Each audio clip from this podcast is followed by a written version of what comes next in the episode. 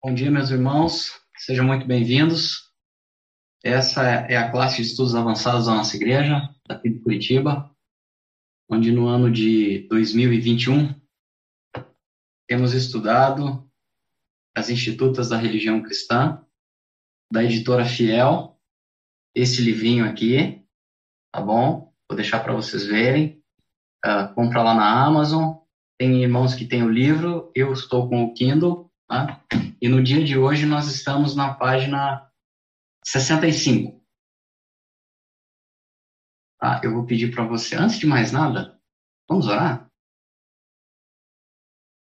Deus, obrigado por esse domingo, obrigado por essa, esse canal de comunicação que ainda temos. Abençoa cada um que estiver na sua casa, abençoa as pessoas que estão trabalhando na nossa igreja e cada um, Deus. Abençoa o mundo tem passado por momentos sombrios. Te agradecemos em nome de Jesus. Amém. Voltando aqui ao nosso livrinho, página 65, tá? Nós vamos falar hoje das satisfações humanas.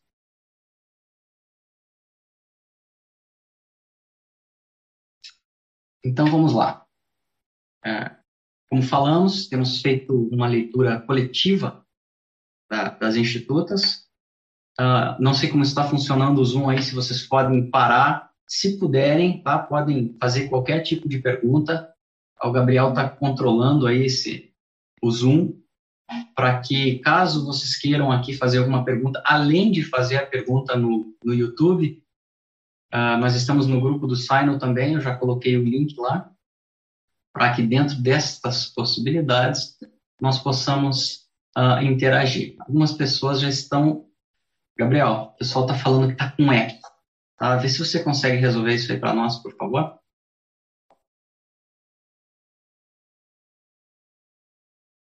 Eu vou continuar falando. Se continuar com eco, eu peço que vocês uh, dêem uma olhadinha para mim aí, por favor.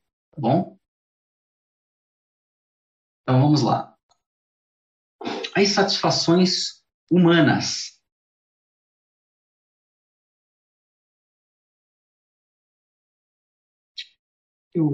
Lá na página 65, o Calvino vai dizer o seguinte: os que se aferram à lei seguramente nunca satisfazem a Deus. Ou seja, aquelas pessoas que estão muito empolgadas com a lei, elas acabam nunca fazendo a vontade de Deus e nunca agradando a Deus. Pelo motivo que nós já temos falado aqui há algum tempo, que é impossível que nós possamos agradar a Deus a partir da lei. Tá? Por isso, Jesus Cristo veio e ele mudou isso.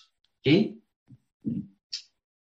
Para quem nada é agradável e aceito que proceda de seus inimigos. Nós vamos lembrar que nós éramos inimigos de Deus, tá? segundo vários textos, mas livro de Romanos, mas os inimigos de Deus são todos aqueles que imputam pecados. Então, o que, que acontece? Quem são as pessoas que pecam? As pessoas que pecam são inimigas de Deus. Logo, toda a humanidade, ela é inimiga de Deus. Infelizmente, nós também, né? Deus nos amou quando ainda éramos inimigos dele. Portanto, nossos pecados têm que ser cobertos e perdoados antes que o Senhor reconheça qualquer obra propriamente dita. Então, aí nós temos a, a questão da cobertura, né? Cobrir o pecado não significa esconder o pecado, mas cobrir o pecado dos olhos de Deus, onde a ira dele, de acordo com Romanos capítulo 1, está sobre toda a humanidade. Tá? Vamos lá para Salmos 31, 1. Salmos. Eu estou usando a revista corrigida hoje, tá? Ah, vamos usar de diversas aí versões da Bíblia para que possamos ter um entendimento maior. Então, Salmos 31, 1.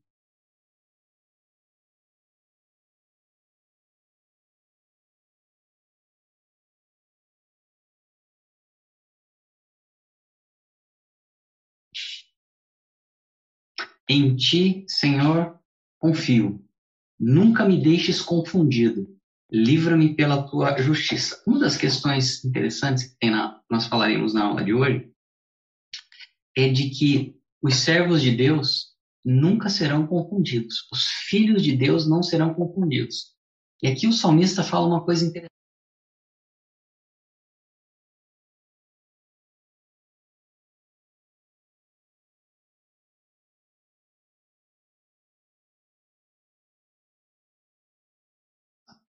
Ser a, fi, ser a minha firme rocha, uma casa fortíssima que me salve porque tu és minha rocha e minha fortaleza, pelo que, pelo amor do teu nome, guia-me e encaminha-me. Tira-me da rede que para mim esconderam, pois tu és minha força. O que acontece? Essa questão aqui de, de ser enganado, de ser confundido, uh, é uma coisa muito clara. Vejo nos dias de hoje, inclusive, em que algumas, muitas pessoas acham que são crentes mas elas estão confundidas, ou seja, elas não nasceram de novo, tá bom? Nós vamos tratar isso um pouquinho mais para frente. Romanos capítulo 4, versículo 1. Vamos lá para Romanos? Romanos capítulo 4, versículo 1.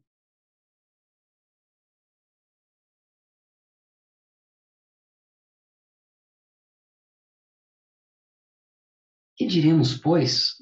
ter alcançado Abraão, nosso pai, segundo a carne, ou seja, segundo a lei, versículo 2. Porque se Abraão foi justificado pelas obras, tem que se gloriar, mas não diante de Deus. Pois o que diz a Escritura? Creu Abraão em Deus e isso lhe foi imputado como justiça. Ora, aquele que fez qualquer obra não lhe é imputado o galardão segundo a graça, mas segundo a dívida, ou seja, a dívida dos pecados lembrando a introdução que nós estamos tratando aqui hoje, de que aquele que peca é inimigo, inimigo de Deus, ou seja, ele tem uma dívida para com Deus, porque é pecador. Mas aquele que não pratica, porém, crê naquele que justifica o ímpio. A sua fé lhe é imputada como justiça. Aqui nós temos um, um termo forense, uh, que não é que nós somos justos, mas nós somos justificados pelo juiz que determinou quem será justificado e quem não será justificado. Então, a questão de nós é, é, nos tornarmos, é, formos feitos justos, não é em virtude das nossas obras, mas pelo juiz que decidiu sobre justiça. Ok? Continuando. Disso, página 65 e 66. Segue-se que o perdão dos pecados é gratuito. Tá? Então, o que acontece? Quando a gente fala de graça, ah, nós temos que entender que essa graça é para nós. Não quer dizer que ninguém pagou essa conta. Tá? Lembrar o Milton Friedman, né? Não existe almoço grátis. Então, o que acontece? Essa gratuidade tem alguém pagando, ok? Então, assim, a, gra ela, a salvação é de graça para nós. Entretanto, alguém pagou essa conta. Quem pagou essa conta Jesus Cristo pagou a conta lá na cruz. Então, ela é de graça para nós, entretanto, não foi de graça para o próprio Deus.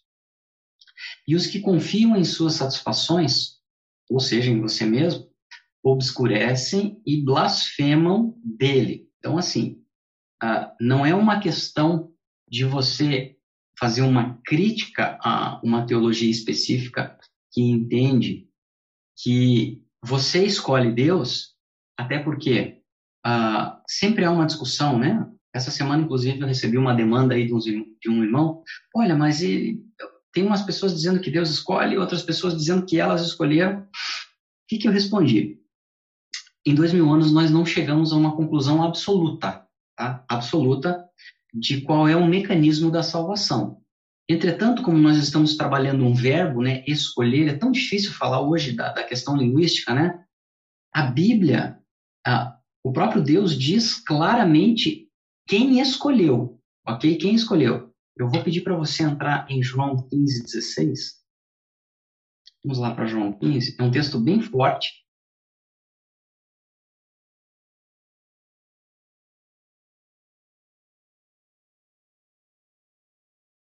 Então, vamos ler o, o, o, livro de João inteiro, de João 15, o capítulo 15 inteiro.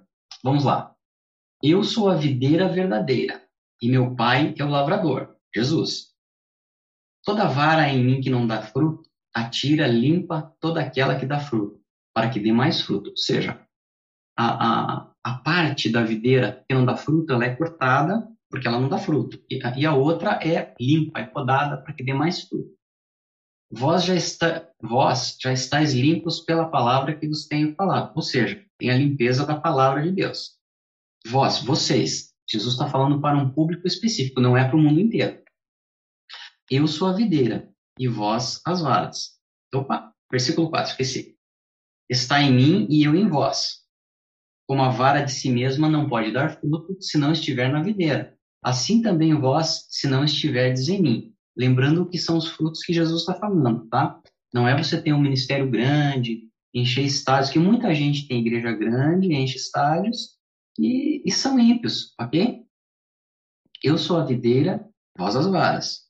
Quem está em mim e eu nele, dá muito fruto, porque sem mim nada podeis fazer. Ou seja, os próprios frutos que essa vara está dando é porque ela está conectada no Senhor. Né? Nós lembramos que os filhos têm que obedecer os pais no Senhor, que nós devemos nos submeter às autoridades em Romanos 13, as quais estão no Senhor. Né? Nós lembramos que as, as parteiras do Egito, elas não se submeteram ao decreto de assassinar bebês, ok? Foram louvadas. Então, é tudo no Senhor. Não tem ninguém especial aqui.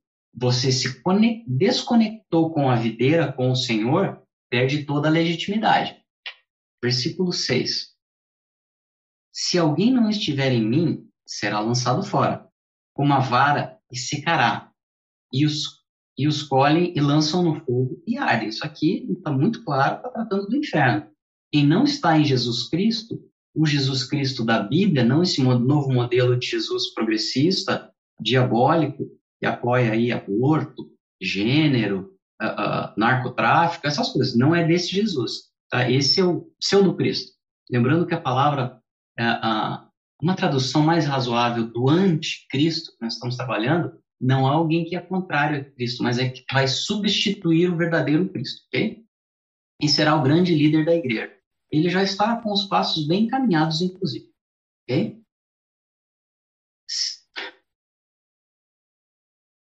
Versículo 8. Nisto é glorificado o meu Pai, que deis muito fruto, e assim sereis meus discípulos. Ou seja, eu tenho uma relação aqui, ó, nisto é glorificado meu Pai, dois pontos. Ou seja, tem uma explicação, tem um aposto aqui, ó, que deis muito fruto. Quando você dá muito fruto, você glorifica o Pai. E assim, ou seja, uma consequência, serão meus discípulos. Como o Pai me amou, também eu vos amei. A vós, permanecei no meu amor se guardares, ó, há uma condição, versículo 10, se vocês guardarem os mandamentos de Jesus.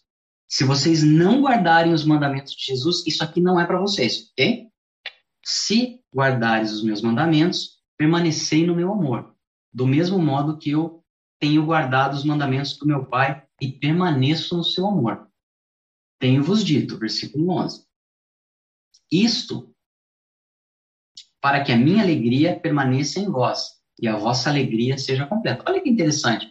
Quando nós estávamos na aula presencial ainda, uma das nossas irmãs disse o seguinte: não, mas nós não fomos chamados para sermos felizes. Eu entendo que nós não fomos chamados para sermos sempre felizes. Nós vamos passar por tribulações? Mas a alegria em Jesus Cristo, na vitória da salvação, no perdão dos pecados e às vezes na vitória parcial desse mundo, nos traz alegria, ok? Para que a nossa alegria seja completa, essa palavra é muito forte, e é Jesus que está falando. O meu mandamento é esse, que ameis uns aos outros assim como eu vos amei. Ninguém pode ter maior amor do que esse, de dar a vida pelos seus amigos.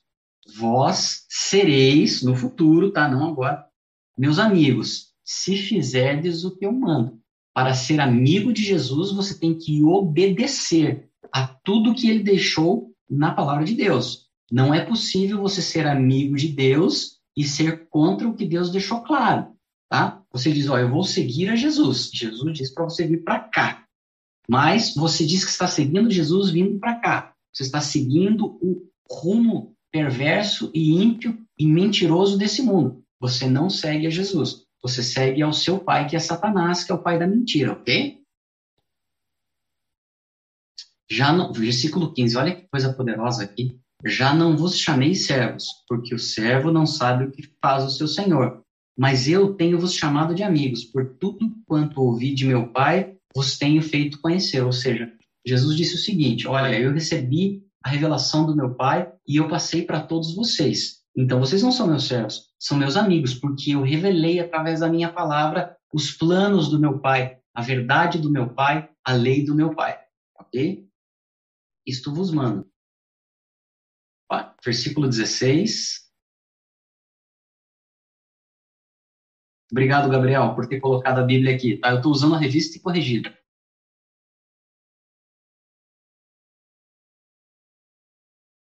Versículo 16 é o que eu estava falando. E aqui é, eu quero fazer uma pausa, porque a questão. José Mário faz uma pergunta aqui no grupo do Simon. Podemos dizer que, em termos jurídicos, a humanidade está em habeas corpus perante Deus? Eu vou me conter para não falar alguma coisa aqui, que senão serei preso, tá bom? Versículo 16. Não me escolhestes vós a mim, mas eu vos escolhi a vós, e vos nomeei, para que vades e dei fruto, e o vosso fruto permaneça, a fim de que tudo quanto em meu nome pedirdes ao Pai, ele vos conceda. Então, quando há uma dúvida de quem escolheu a quem, a Bíblia é muito clara em relação a isso. Quem escolheu? Jesus disse: Ele escolheu, eu escolhi vocês, não foram vocês que me escolheram. Então, toda vez que alguém pergunta quem escolheu quem, eu vou para João 15.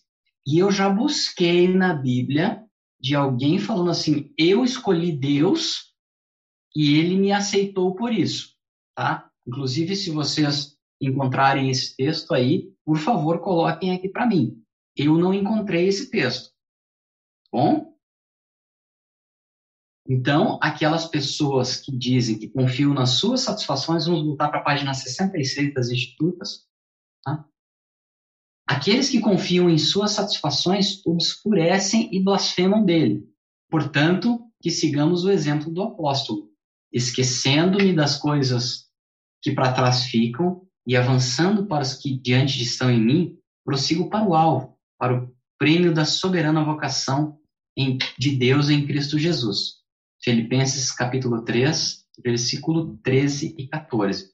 Então, assim, Paulo é a pessoa mais indicada para falar de se esquecer das coisas que se passaram, né? Eu acho que, uh, uh, entendo que Deus buscou Paulo por saber da, da inclinação moral que ele tinha e o critério moral altíssimo, e ele era um perseguidor da igreja, e ele vai falar que ele era o pior pecador. Tinha que ser alguém, né, que passou por experiências péssimas e estava ali uh, uh, vendo que ele era o pior dos pecadores, não era alguém que estava uh, se dizendo super bacana, super santo, por isso ele foi escolhido por Deus. Ok? Vamos continuar aqui na página 65. Segundo parágrafo. Como ato de se vangloriar das obras da super rerogação, ou seja, um exagero, se harmonizaria com a injunção de que nos é imposta, a saber, que quando tivermos feito tudo o que se nos manda, qualifiquemos de servos inúteis, e digamos que não temos feito mais do que deveríamos fazer. Só para Lucas, capítulo 17, versículo 10. Lucas 17, 10.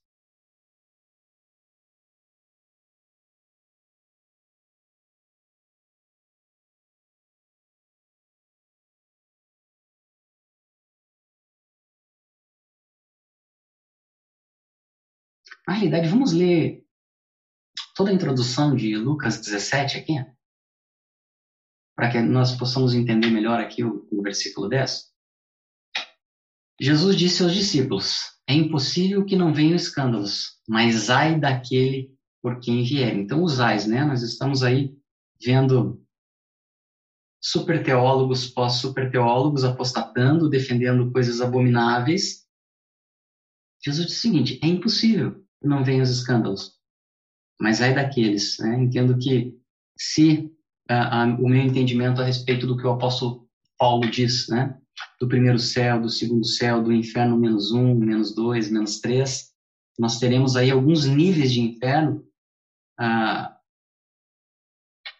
alguns teólogos falam que Paulo, inclusive, está citando isso da cultura que tinha, que era a cultura do livro de Enoque, não Enoque, tem dois Enoques, né? Tem o Enoque do bem e o Enoque do mal. O mal daquela época, que fala de níveis de céu, níveis de inferno. Creio que essa galera aí vai estar tá num nível um pouquinho pior, tá?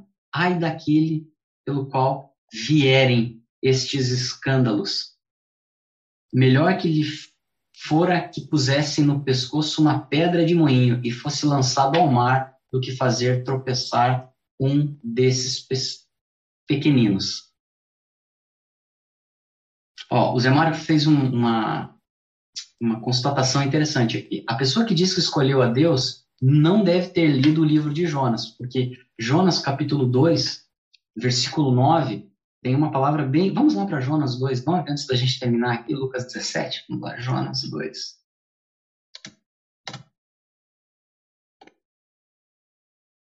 Eu estou usando a corrigida e fiel hoje, tá? Normalmente eu uso a Bíblia aqui de Jerusalém, tá bom? Mas hoje eu não estou usando.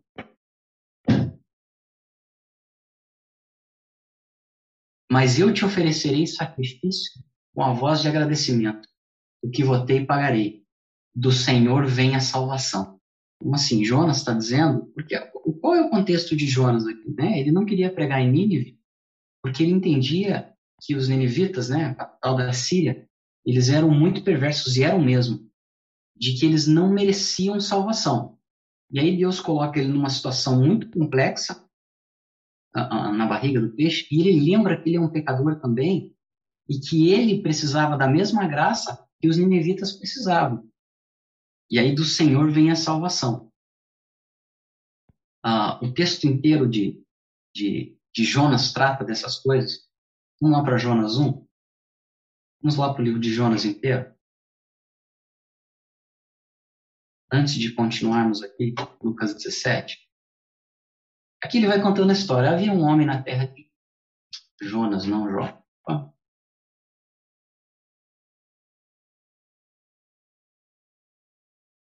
Jonas. Capítulo 1 de Jonas né, vai contando a história de que ele tinha que pregar salvação para aquelas pessoas.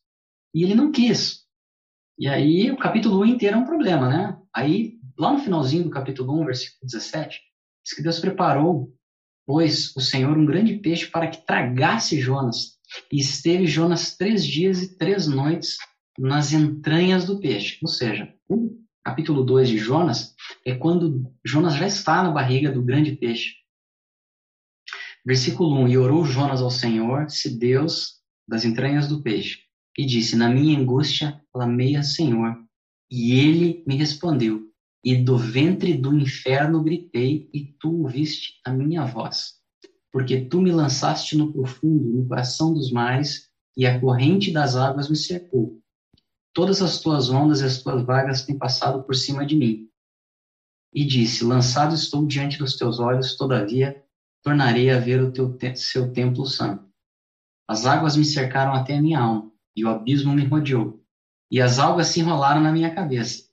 Comece a imaginar a situação de Jonas. Eu desci aos teus fundamentos dos montes, a terra me cercou para sempre com seus ferrolhos. E tu fizeste subir a minha vida da perdição, ó Senhor meu Deus. Quando desfalecia minha alma, olha só, lembrei-me do Senhor e entrou a ti a minha oração no teu santo templo que observas as falsas vaidades que deixam a sua misericórdia. Olha só, as falsas vaidades. Jonas está olhando para ele mesmo. Mas te oferecer, oferecerei sacrifício com a voz de agradecimento, o que votei, pagarei. Do Senhor vem a salvação. Depois que ele ora, arrependido, falou, pois, o Senhor ao peixe, e este vomitou a Jonas na terra seca. Então, o que, que acontece? Ah, continuando aquela questão de, da pessoa achar que ela escolhe Deus, ela não entendeu. Ela, se ela leu a Bíblia, né, ela não entendeu, porque o texto é muito claro. Então vamos lá. Falamos dos escândalos aqui, né? Lucas 17, versículo 2. Versículo 3. Olhai por vós mesmos, e se o teu irmão pecar contra ti, repre... Aqui tem muitas lições, né? Se o teu irmão pecar contra ti, repreende-o. E se ele se arrepender, perdoa-lhe. Aqui é a questão do, do perdão posicional, que não é um perdão bíblico. E aquele perdão que é ensinado nos locais, né? Para abafar, colocar panos quentes aí no contexto da igreja. O que, que a Bíblia diz?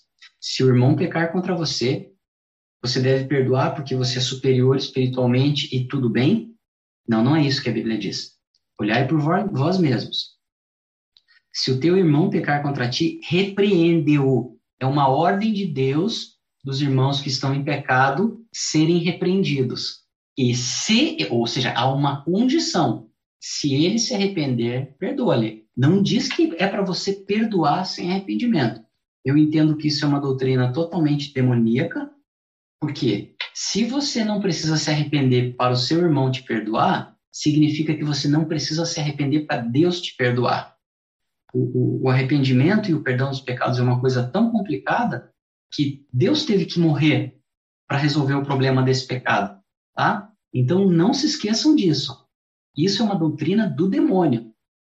Das pessoas serem perdoadas sem que seja necessário o arrependimento. Tá? Isso nunca esteve na Bíblia.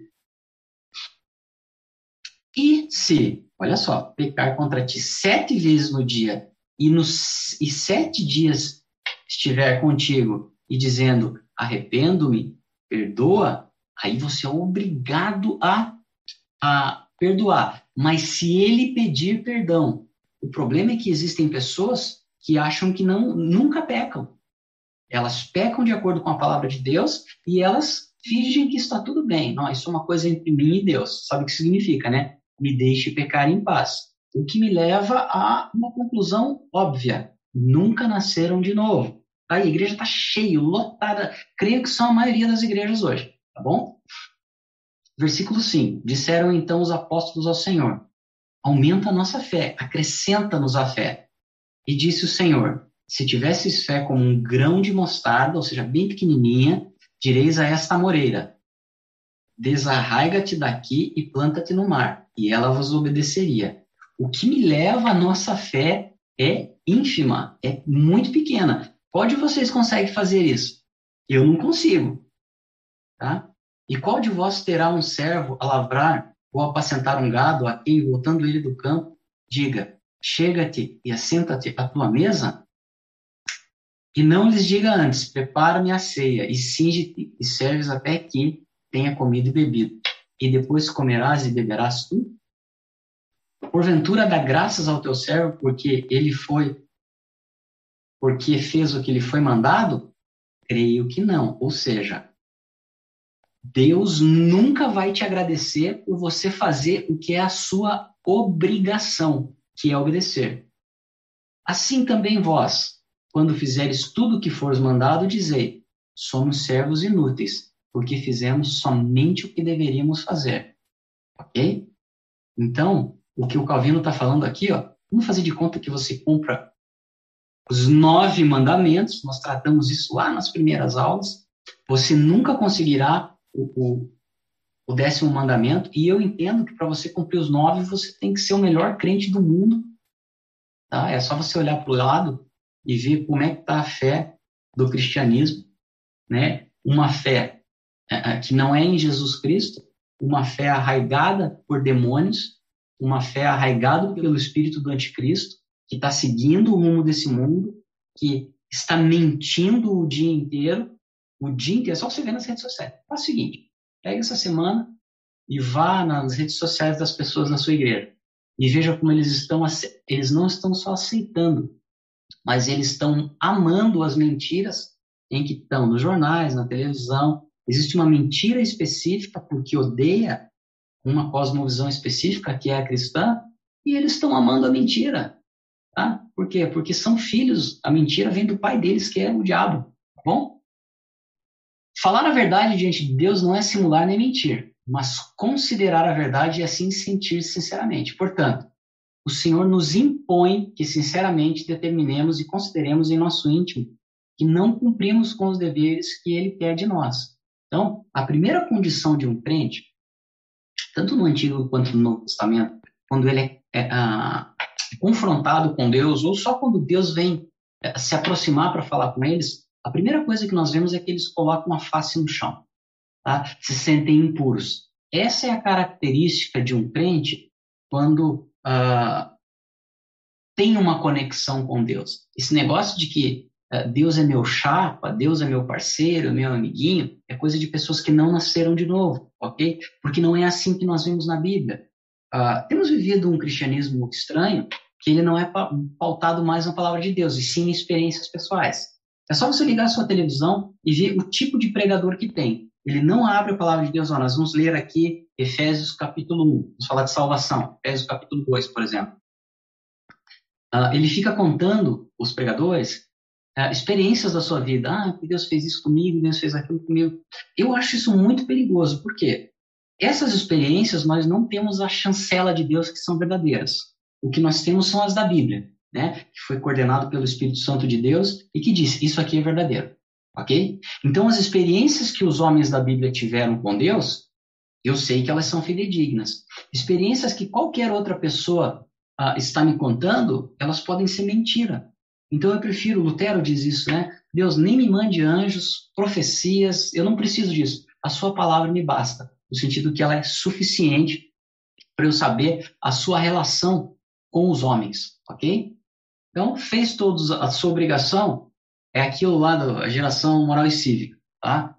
Tirou 8, 9 na prova. Não faz mais que obrigação. Você só estuda, tá?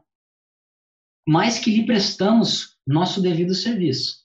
E é isso que se dá quando fazemos tudo o que nos for ordenado, a saber, se todos os nossos pensamentos e todos os nossos membros se voltarem aos deveres da lei, perguntinha, é possível? Por isso que o Calvino está colocando C aqui.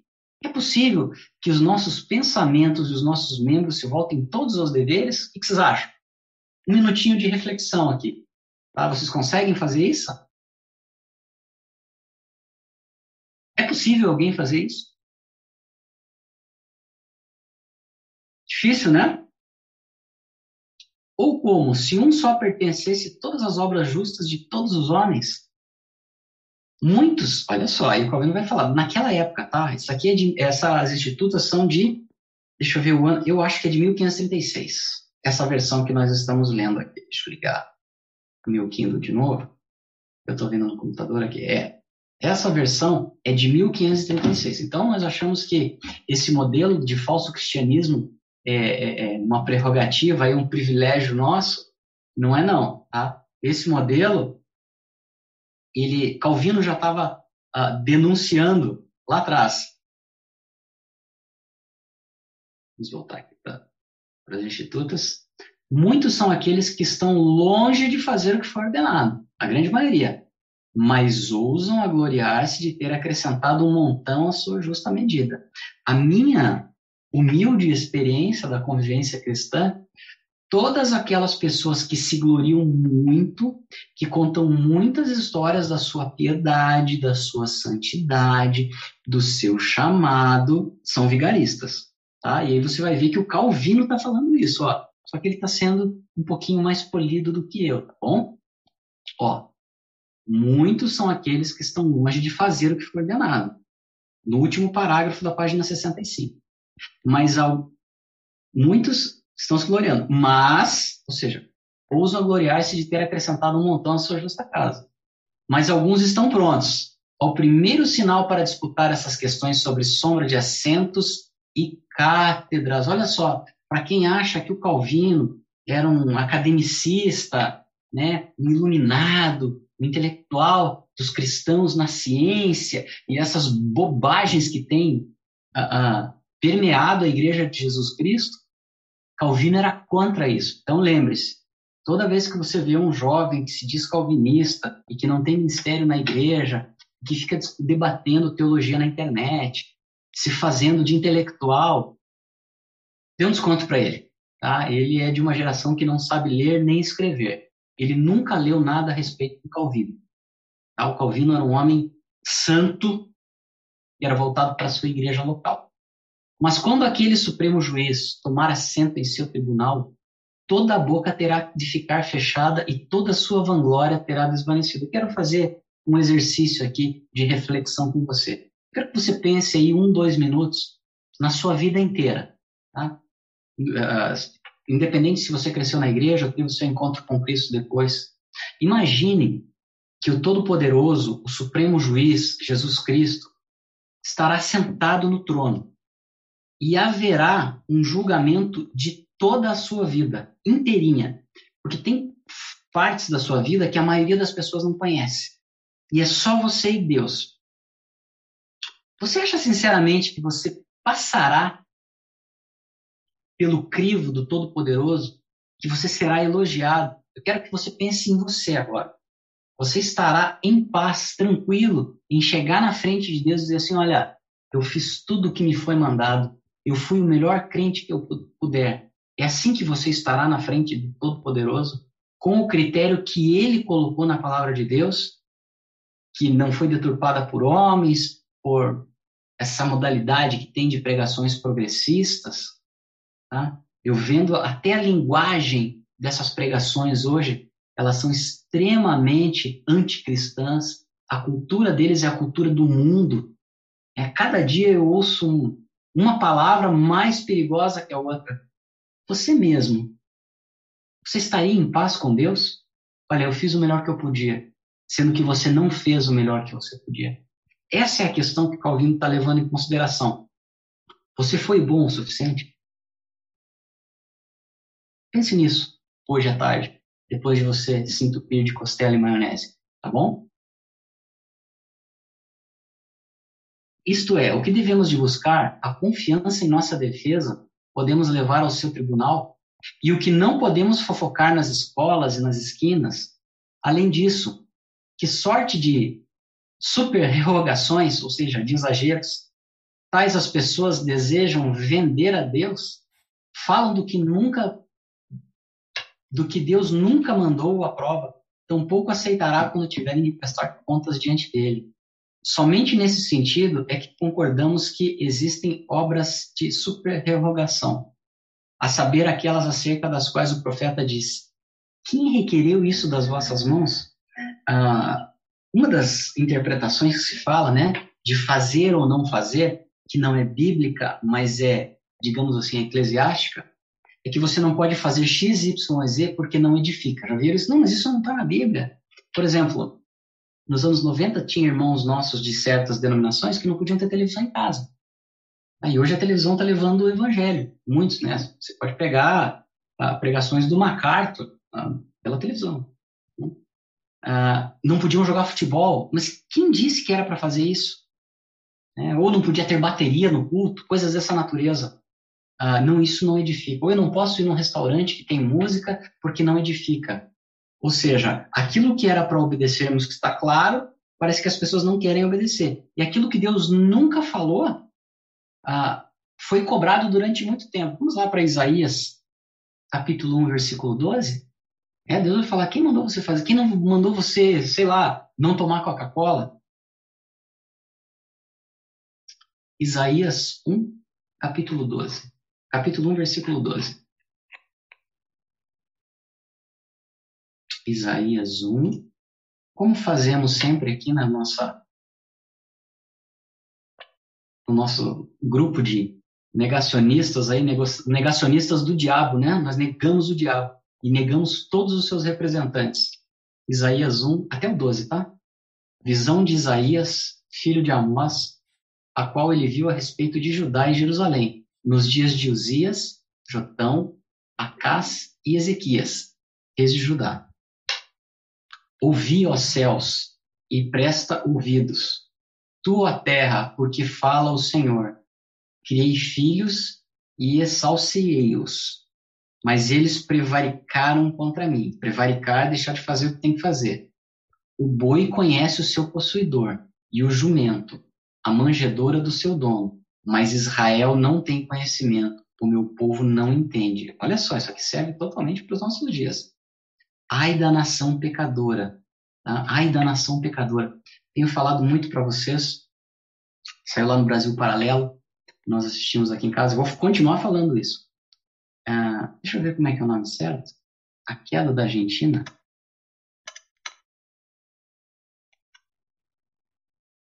A queda da Argentina lá no Brasil Paralelo, uh, e eu vou relacionar isso a todas as festas que fizeram quando eles declararam.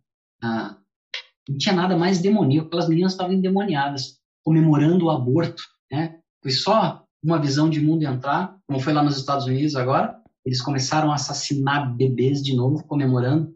O que, que um povo que mata crianças merece de Deus? Eles merecem a fome, o castigo, o juízo de Deus, porque estão matando inocentes, que é o que os Estados Unidos começou a fazer. Né?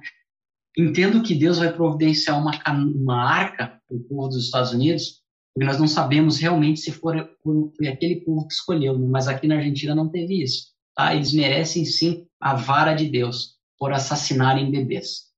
Bom? Ai da nação pecadora, do povo carregado da iniquidade, semente, da semente dos malignos. Não se iludam, esse mundo está indo para uma era pós-cristã, tá? Pós-cristã, e aí eu vou recomendar você ler, deixa eu ver se está aqui, nas próximas indicações de livro eu vou colocar aqui, enquanto estivermos aqui para mostrar, no The Great Reset, você vê que é uma era antes do Covid e depois do Covid. Tá? Eles estão querendo tirar Deus do antes, antes e depois de Cristo. É um mundo maligno e uma sociedade pós-cristã. Por quê? Eu já falei isso várias vezes no livro uh, da Nova Ordem Mundial, de 1949, tá? Não é teoria da conspiração, são o que os homens defensores da Nova Ordem Mundial querem implementar. Eles vão implementar a partir dessa cultura de ecologia, de mudanças climáticas, e é o planejamento deles. E eles vão acabar com tudo aquilo que eles chamam de folclore, tá? que é a fé em Jesus Cristo. Eles chamam de folclore. Tá? Você vai ouvir isso, como eu tenho ouvido, né? Gente de 20 anos mandando os outros estudar, né?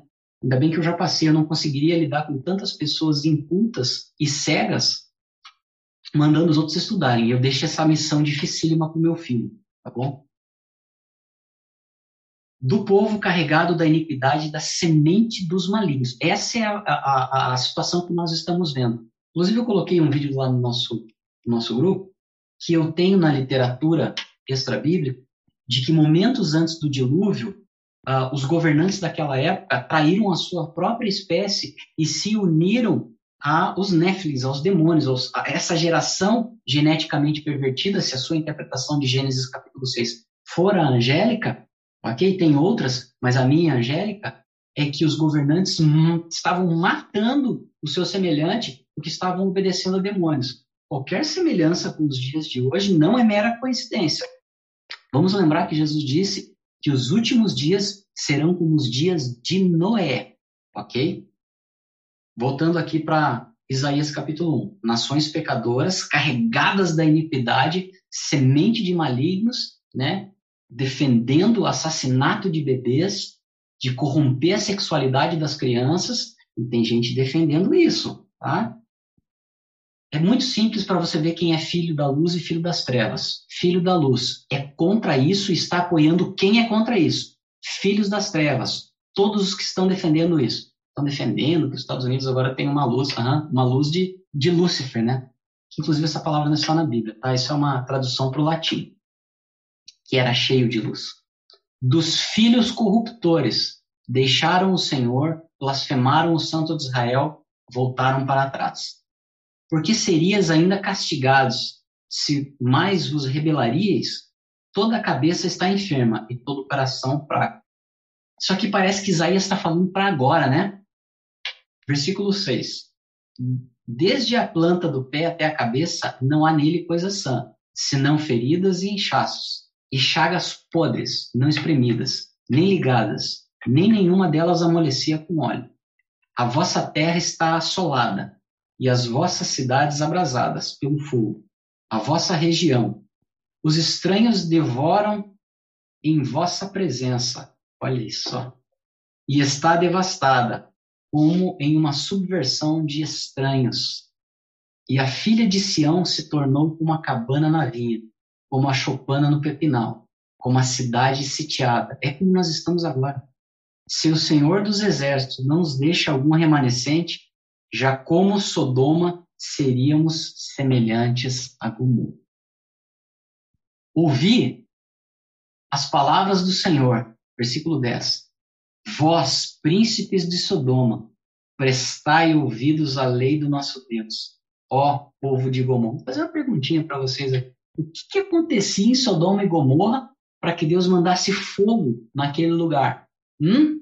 Já que nós falamos dos dias de Noé, onde Deus destrói por água, depois em Sodoma destrói por fogo. O que está acontecendo? Crentes, né? e não aqueles que querem atualizar a Bíblia. Tá? Esses são os infiltrados de Satanás na igreja de Jesus Cristo. O que estava acontecendo? Todo mundo sabe o que estava acontecendo, que é o que eles querem colocar a goela abaixo, né? decretos de filhos das trevas, inclusive aqui em Curitiba, né? O governante diz que tem crianças trans, tá? querendo enganar e cercar criancinhas nas escolas. De que me serve a minha multidão de vossos sacrifícios, diz o Senhor, reuniões, ofertas, dízimos de ímpios. De que me serve Deus está falando isso? Já estou farto dos holocaustos de carneiros e da gordura de animais nédios. E não folgo com o sangue de bezerros, nem de cordeiros, nem de bodes. Quando vindes para comparecerdes perante mim, quem requereu isso das vossas mãos, que viesses pisar nos meus átrios? Olha o que Deus acha dessas pessoas. Versículo 13. Não tragais mais ofertas de balde. O incenso é para mim abominação. E também as festas da lua nova, e os sábados, e a convocação das congregações. Não posso suportar iniquidade, nem mesmo o seu ajuntamento solene. Deus não suporta ajuntamento de ímpios cantando duas horas para ele. Deus não suporta, tá? Pelo que, quando estendei as mãos, escondo os meus olhos. Só para você imaginar esse pessoal que levanta a mão aí e vive em pecado, tá? Defendendo doutrinas de demônios. Quando multiplicais as vossas orações, não ouço, porque as vossas mãos estão cheias de sangue inocente. Lavai-vos, purificai-vos, tirar a maldade dos vossos atos diante dos meus olhos e cessai de fazer o mal. Aprendei a fazer o bem, praticai o que é reto, ajudai o oprimido. Fazei justiça ao órfão, tratai da causa das viúvas. Vinde então e argui-me, diz o Senhor, Ainda que vossos pecados sejam como escarlata, eles se tornarão brancos como a neve. Ainda que sejam vermelhos como car carmesim, se tornarão uma lã branca. Então, o que, que ele está falando aqui?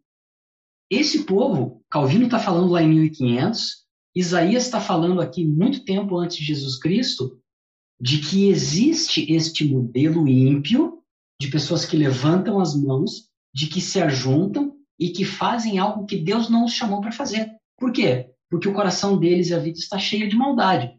Primeiro arrependimento, lágrimas, fazer o bem, aí sim Deus vai ouvi-los. Nunca o contrário.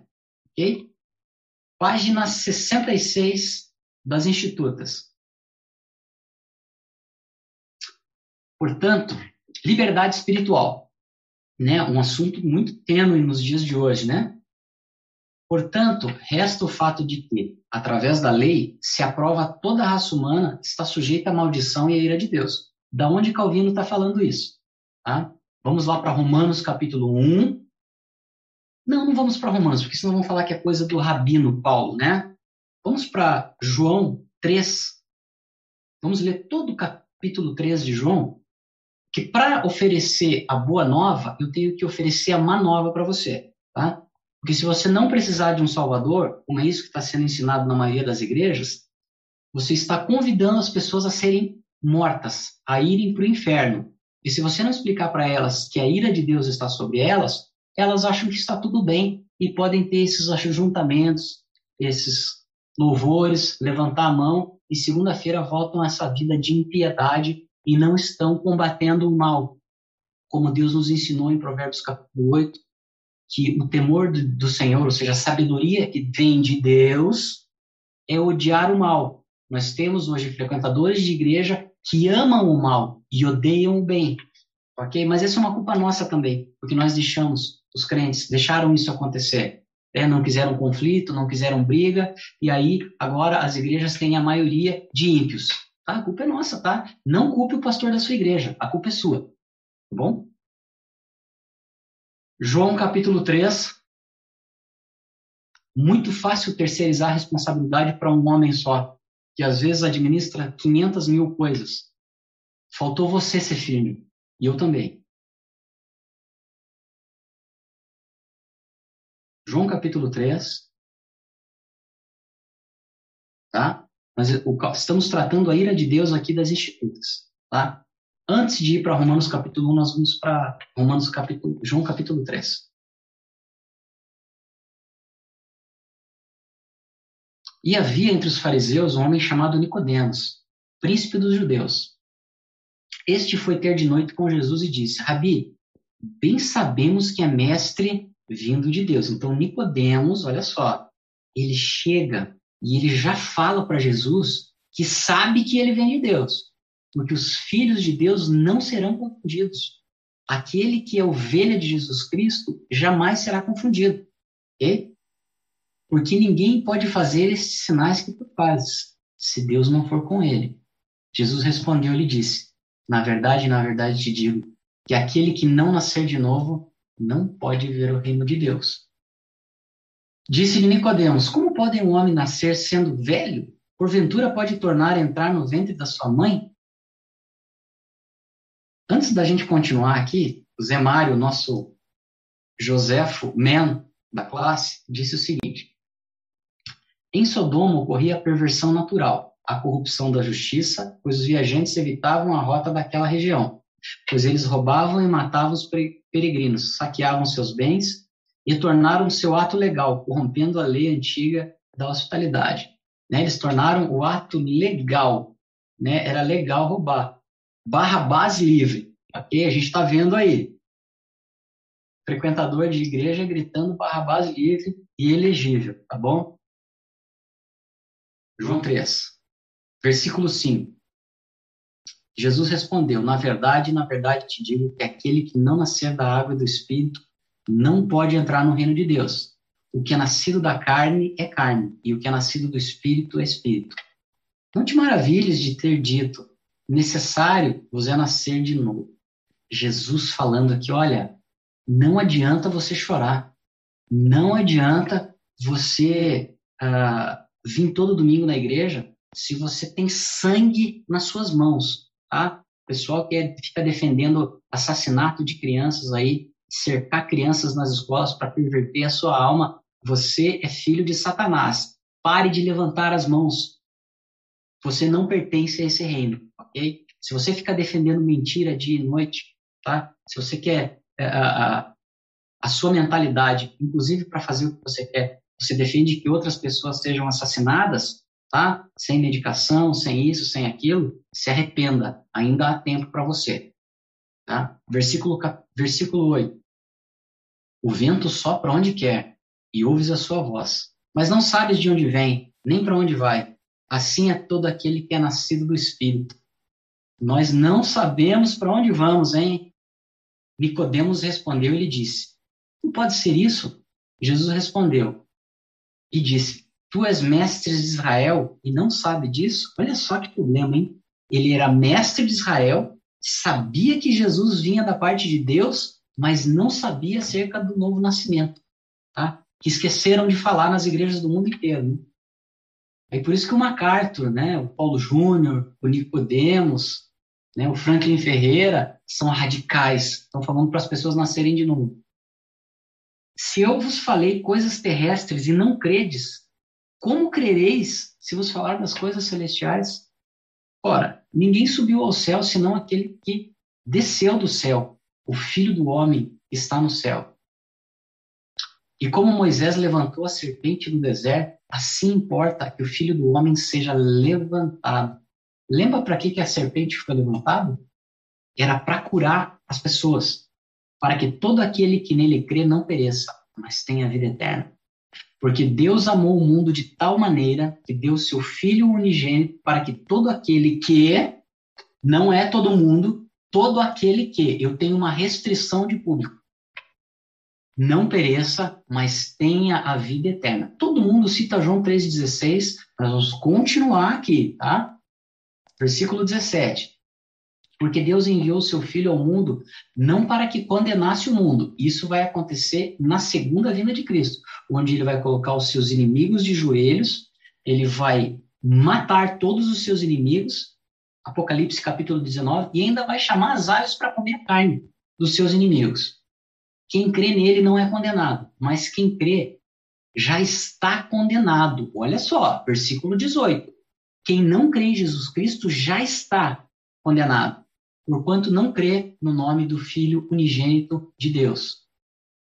A condenação é esta: que a luz veio ao mundo e os homens amaram mais as trevas do que a luz, porque as suas obras eram más. Você quer ver eu se confrontar o mundo com o que Deus disse e eles vão ficar endemoniados, tá? Eles vão ficar loucos, falar, Deus disse isso aqui.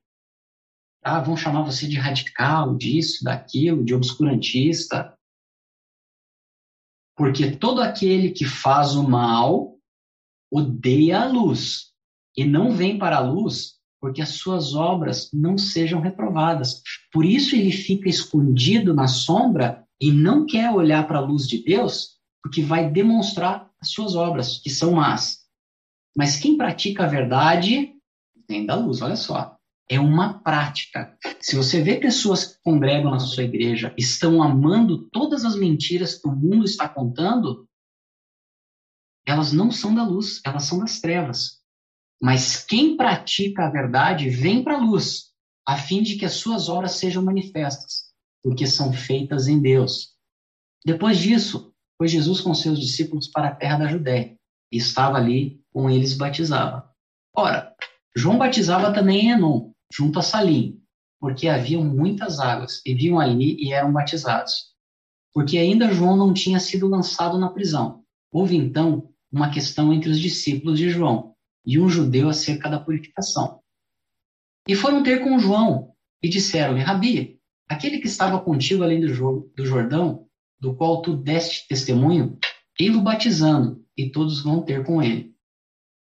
João respondeu e disse: O homem não pode receber coisa alguma se não lhe for dada do céu. Repetindo o versículo 27. O homem não pode receber coisa alguma se não for lhe dada do céu. Qual coisa que João está falando que você pode ter se não vier do céu?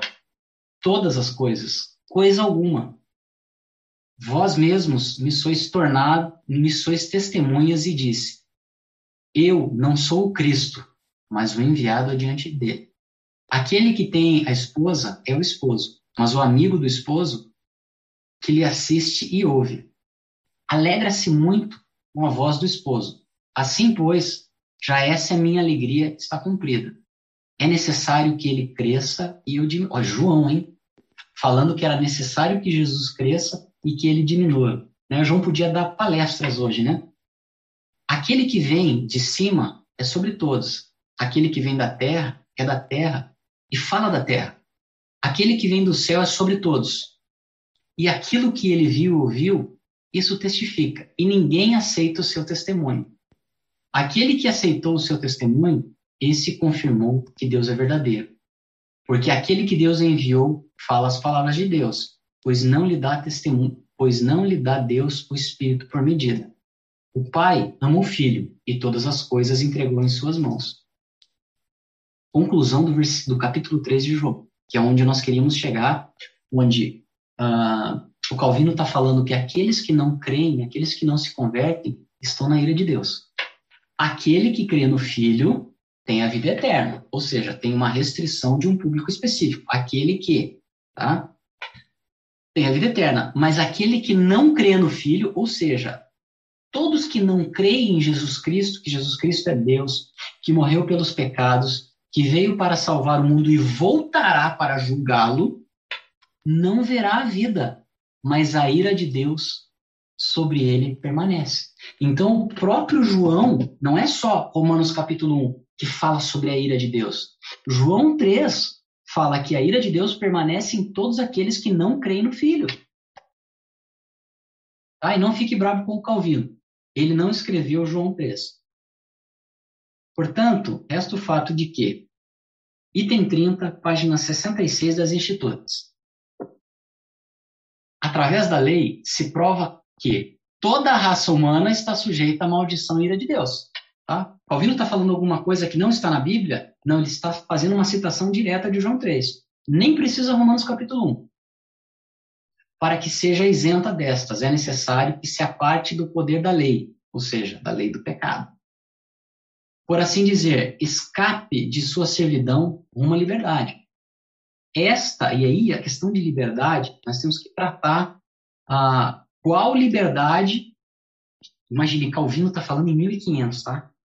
Qual liberdade é essa? Não é a libertinagem de ter uma vida ímpia, cheia de pecados, em complacência com pecados, amando o mundo e seu rumo abominável, tá? Essa não, não é o chamado dos crentes para a liberdade. E a liberdade dentro do arcabouço da lei de Deus.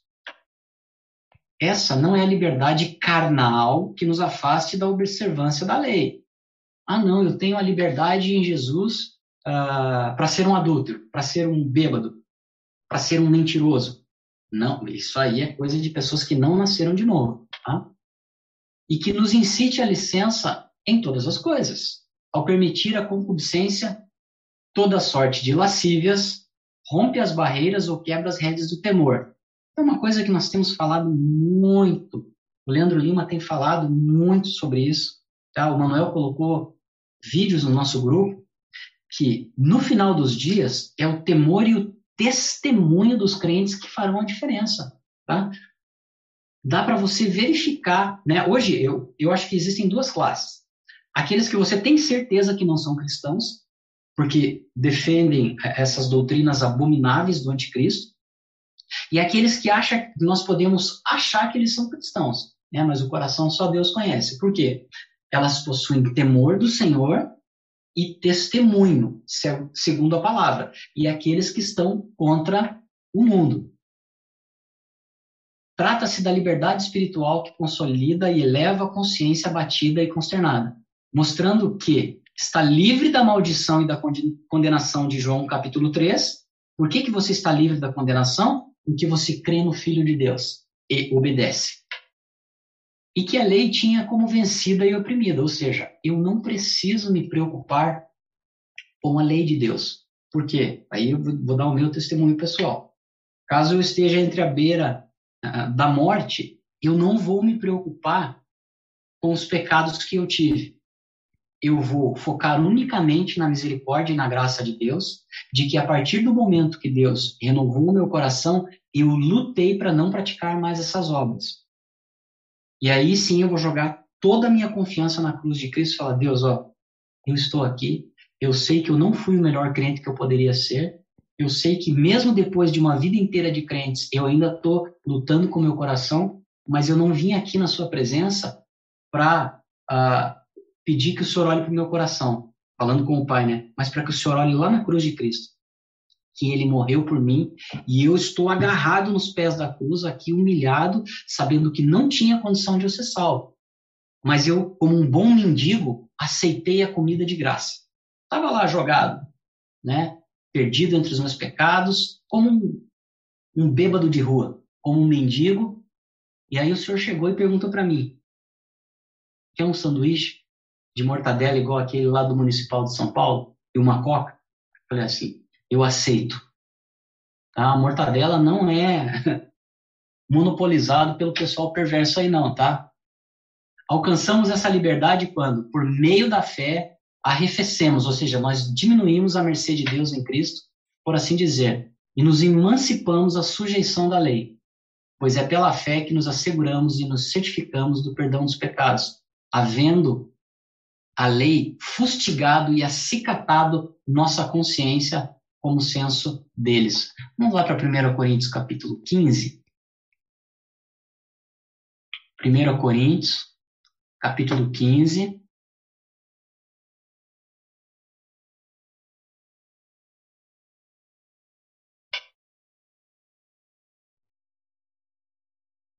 56.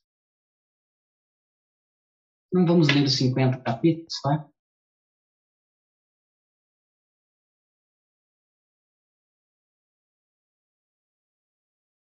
Vamos ler, vamos ler tudo, dá tempo, são 10 e 10 ainda, para que nós tenhamos uma, uma visão de todo o capítulo da Bíblia.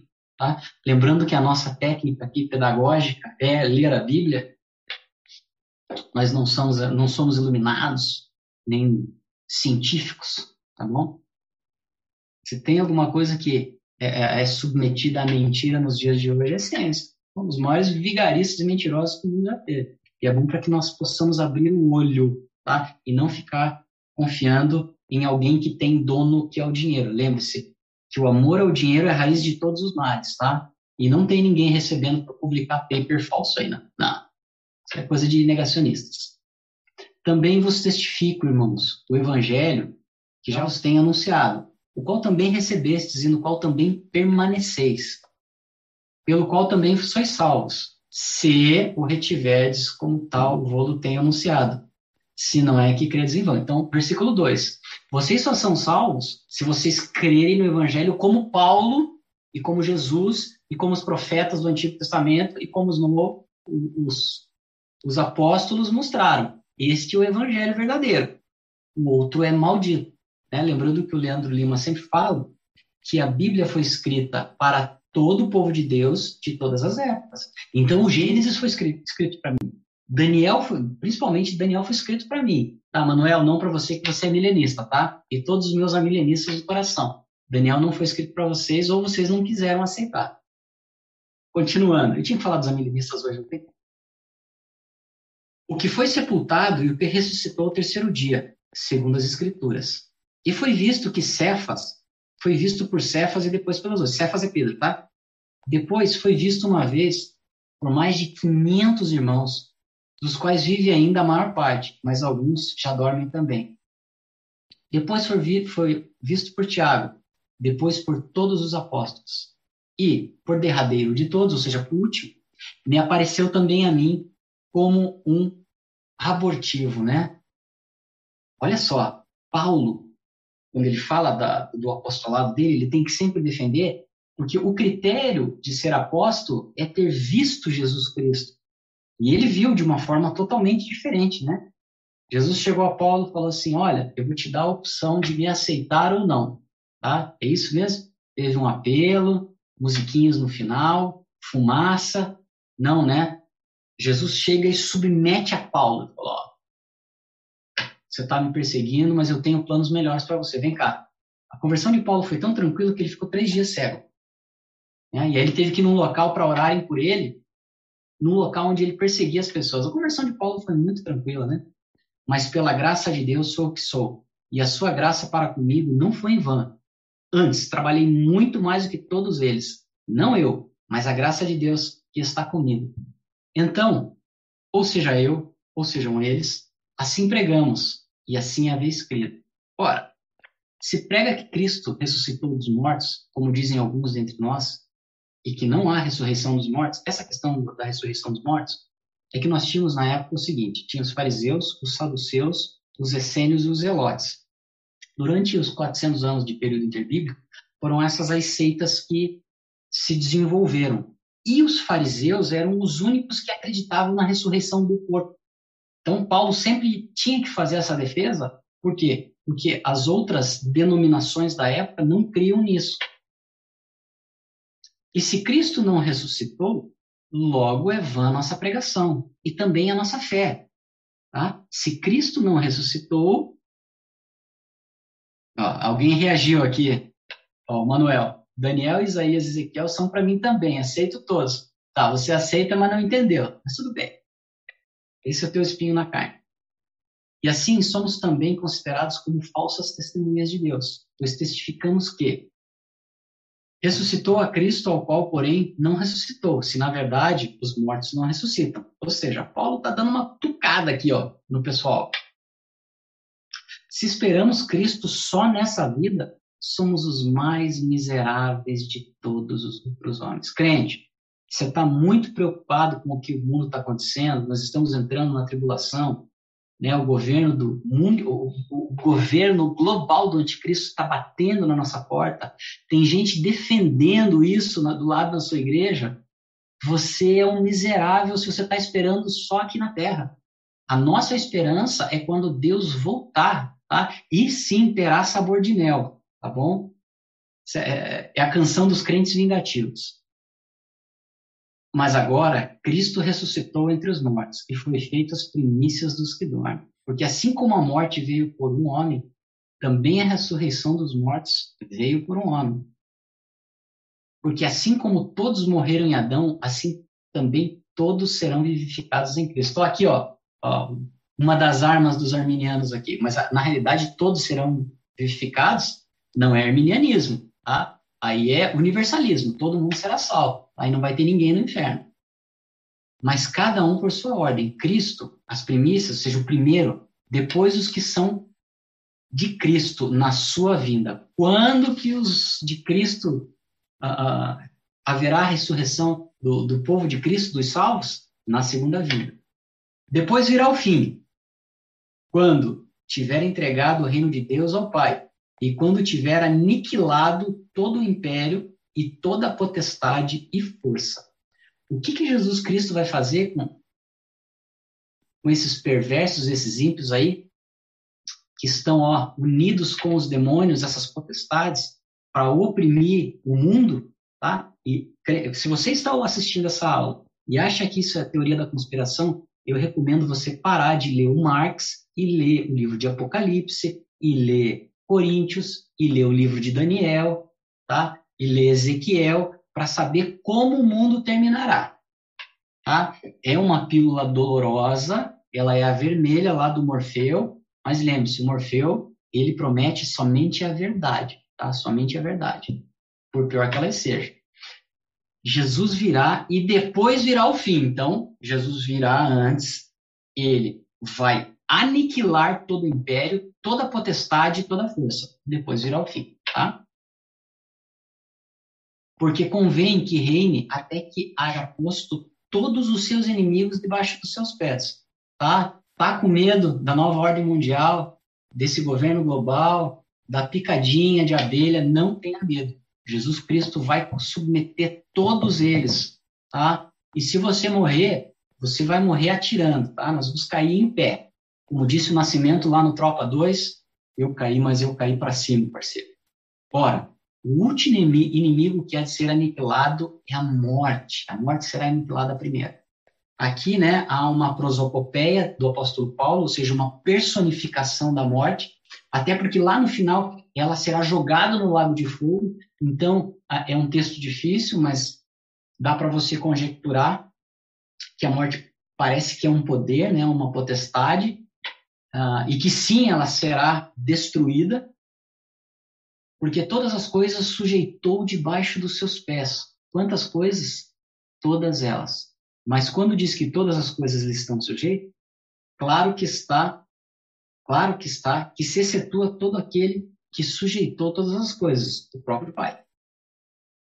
Tá? Porque todas as coisas sujeitou debaixo dos seus pés. Mas quando diz que todas as coisas lhe são sujeitas, claro está que se excetua aquele que sujeitou todas as coisas, o pai e o filho. Aquela teologia difícil, né, de tentar separar o pai e o filho, que até hoje ninguém conseguiu.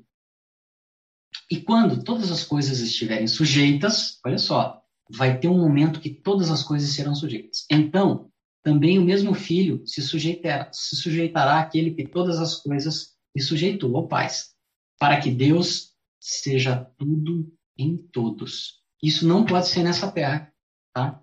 De outra maneira, que farão os que se batizam pelos mortos? Outro texto impossível, né? Paulo poderia ter nos poupado, nos poupado disso aqui, né? Que ninguém sabe o que é até hoje.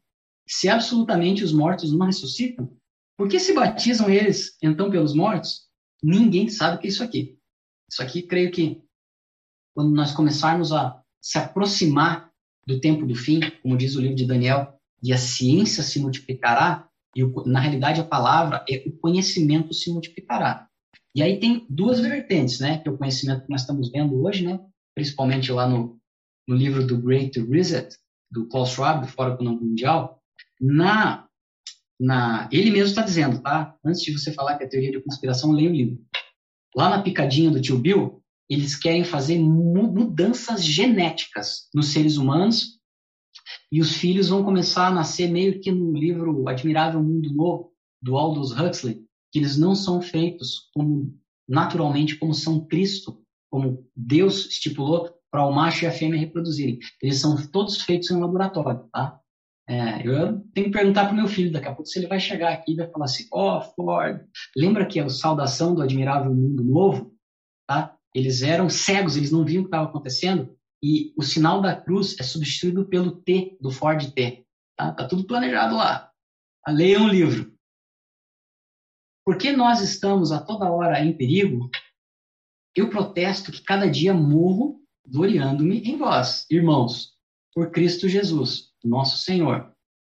Se como também combati em Éfeso contra as bestas, olha só o que Paulo está dizendo aqui. Paulo combateu contra as bestas. Que me aproveita isso se os mortos não ressuscitam? Comamos e bebamos, que amanhã morreremos. Tá? Todo mundo adora esse texto aqui fora de contexto, né? Não vos enganeis. Olha que eu quero falar uma coisinha para vocês aqui, ó. Que você fica fazendo amizade com ímpio, com abortista, com gente que defende cercar criancinhas nas escolas, que quer discutir se eu posso aí drogar os filhos dos outros, né? Que existe uma visão de mundo aí que defende é, incesto e tal, tem gente gritando Barrabás livre. Olha o versículo 33. Não vos enganeis, as más conversações, ou seja, as más companhias, corrompem os bons costumes. Está na hora, nós estamos aí próximos da tribulação, se já não estamos nela, de você parar de andar com ímpios e fortalecer a sua fé para o que vem. Com os seus irmãos crentes na fé, os crentes, não os frequentadores de igrejas, tá? Alguém fez uma perguntinha aqui no Simon?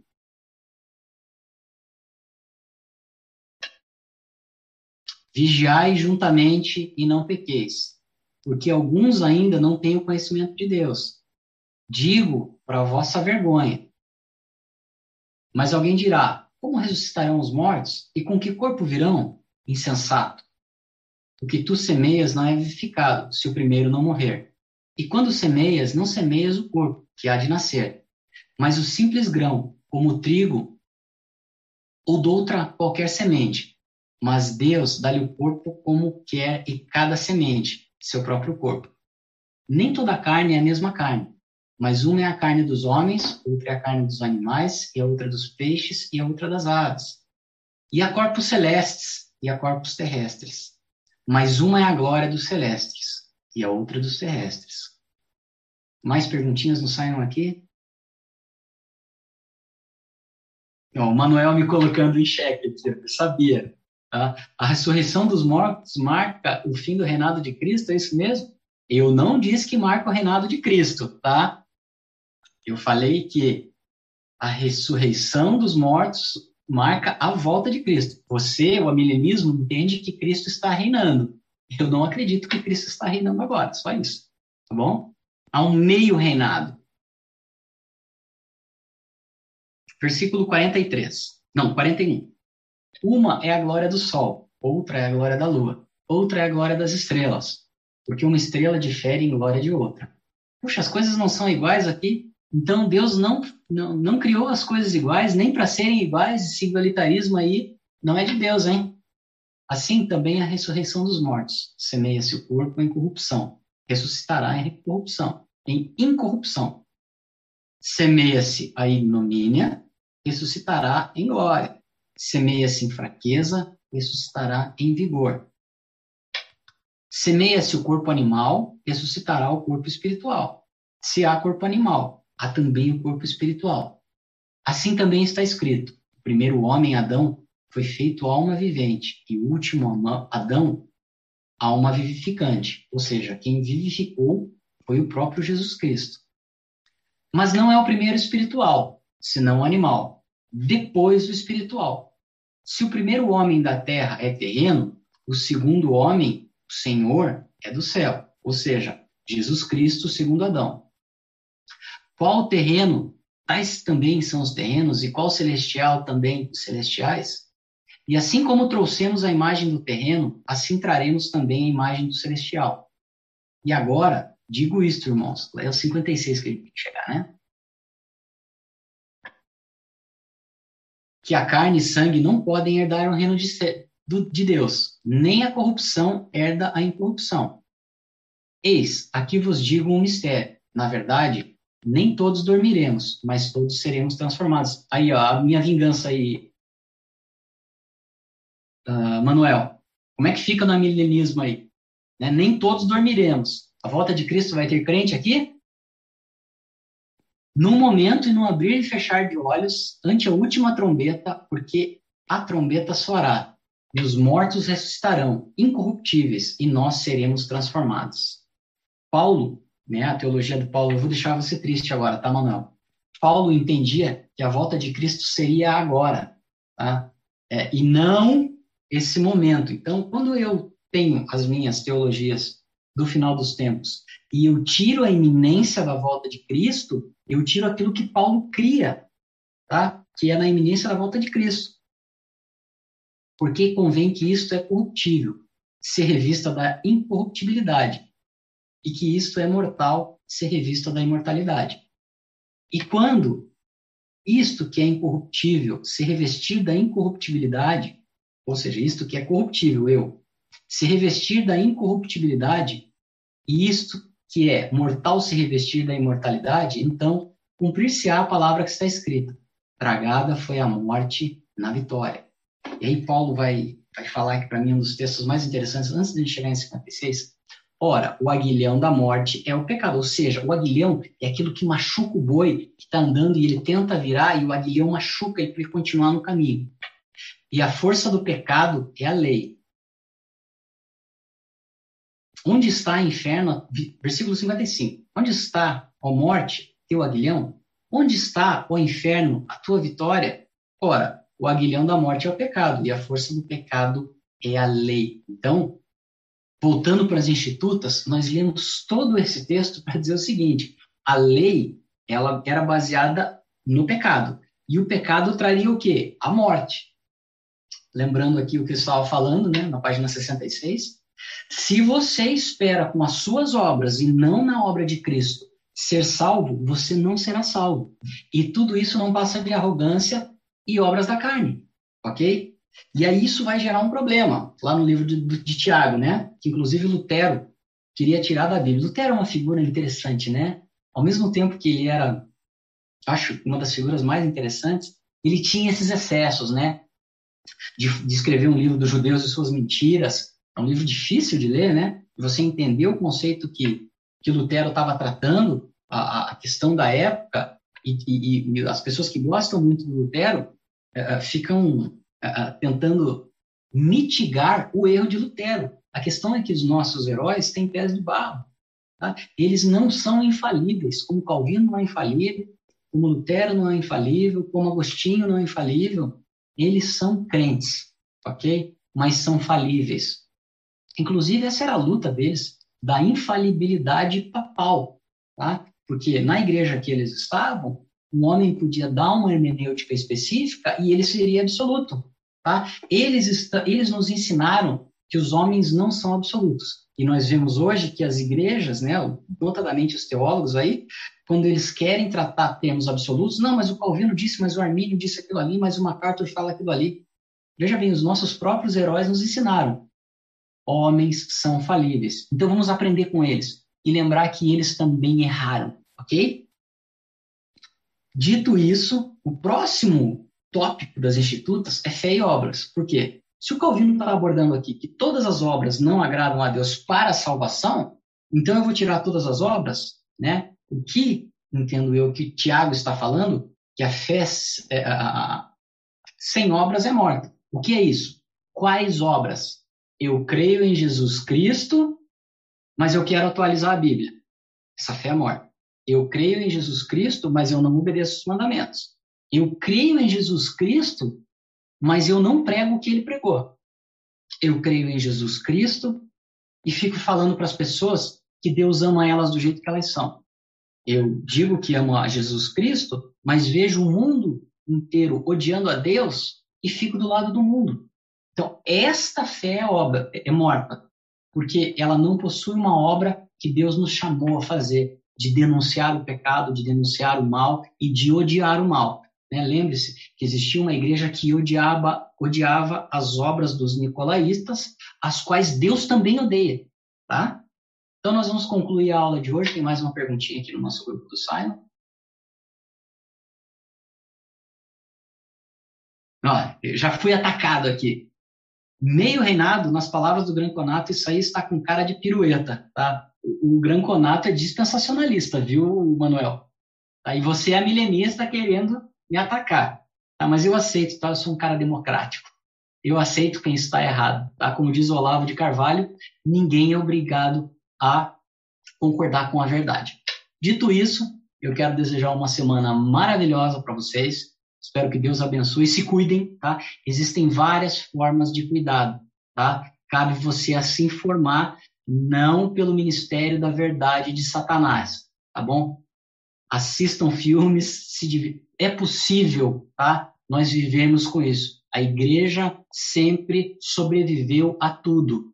Saibam que Deus está no controle. E se nós formos acometidos por qualquer coisa, a morte já foi vencida por Jesus Cristo. Amém? Boa semana. Tchau, tchau. Deus abençoe a todos.